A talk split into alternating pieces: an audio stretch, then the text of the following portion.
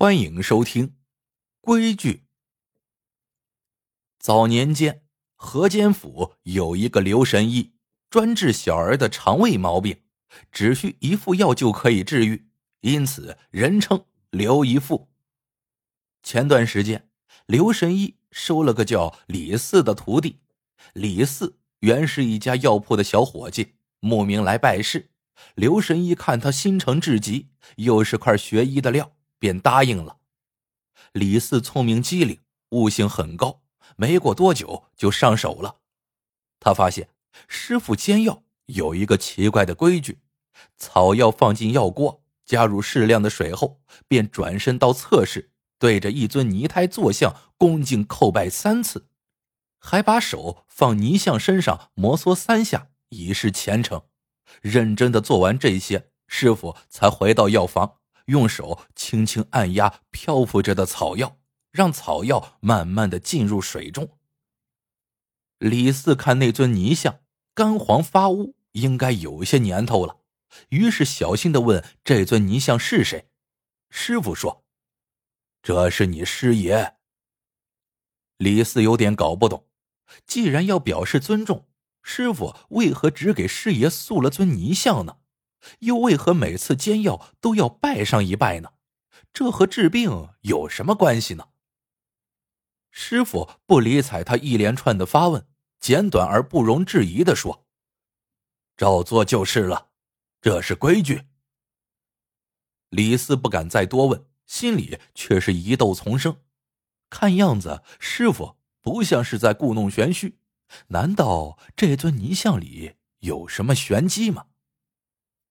这一天，临县一个商人乘着马车上门来求医，说是孩子呕吐不止，已经连续两天水米不进了。刘神医一看，孩子脸色惨白，搭手切脉，脉象也微弱无力。事不宜迟，刘神医一边安慰孩子父母，一边迅速开出药方来，让李四立即煎药。李四急急忙忙配齐草药，在药房里煎起来。约莫一个时辰，药煎好了，商人夫妇赶紧给孩子服下去。等第二剂和第三剂煎好，刘神医把两剂药兑在一起，装进一个小坛中，交给商人，嘱咐说每天喝一半，两次喝完，孩子的病就好了。商人担心的问：“先生，我们孩子病得这么重，您就给开一副药啊？”刘神医微微一笑说：“你放心，比这孩子更严重的我也治过，到现在为止还没用过第二副药呢。”商人将信将疑，结了账，抱着孩子走了。谁知第三天，商人又赶着马车来了。刘神医见了，吃了一惊，不等他开口，商人就抱怨道：“先生把话。”说的有些满了，害我大老远又跑一趟。刘神医忙问怎么回事，商人说给孩子喂了药，确实好了很多，不过并没有像他说的那样痊愈了。刘神医又问，是不是按他说的方法服的药？商人说，当然是了，给孩子吃药哪敢有半点马虎。刘神医霎时窘的是无地自容。嘴里不停的喃喃道：“这就奇怪了。”他想了想，慢慢将目光转向李四。李四顿时神色慌乱，不敢抬眼看他。刘神医没说话，立即亲自抓药，然后进侧室，郑重的在泥像前叩拜，又虔诚的用双手在泥像身上摩挲三下，接着慢慢把双手进入药罐中按压草药。做完这一切，便端起药罐去煎药。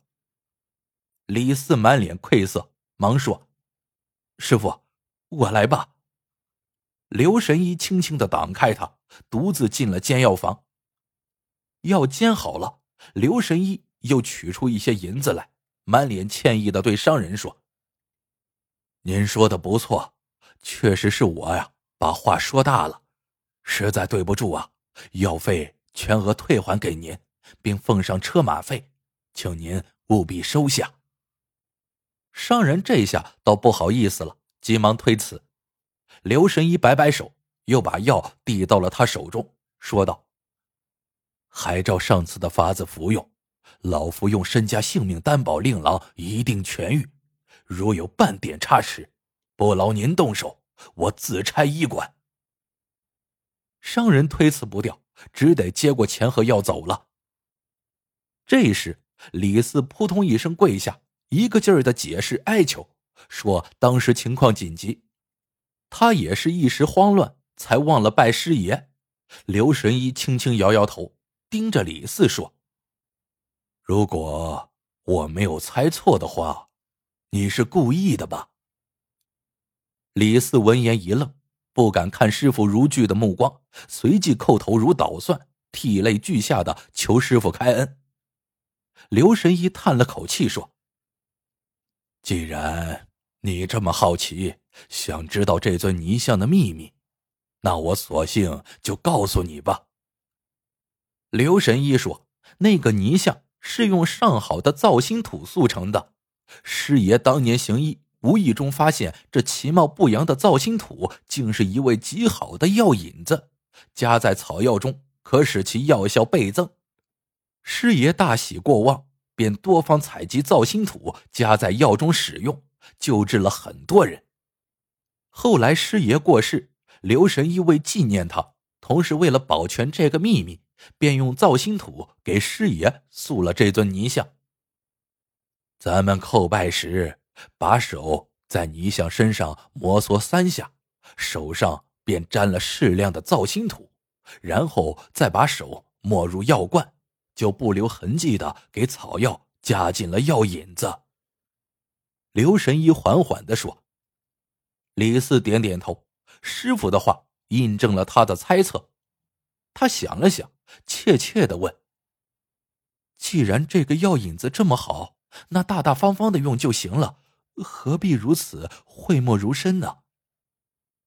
刘神医说：“这万物皆可入药，但你师爷曾说过，这些东西都是上天无偿赐予的，让医者治病救人的，然而却成了很多人谋财的宝贝。就说这造心土，谁家都有，一文不值。”但是到了一些大夫手里，马上就会变成白花花的银子。这些人只顾着挣钱，哪里还有半点医者的悲悯之心？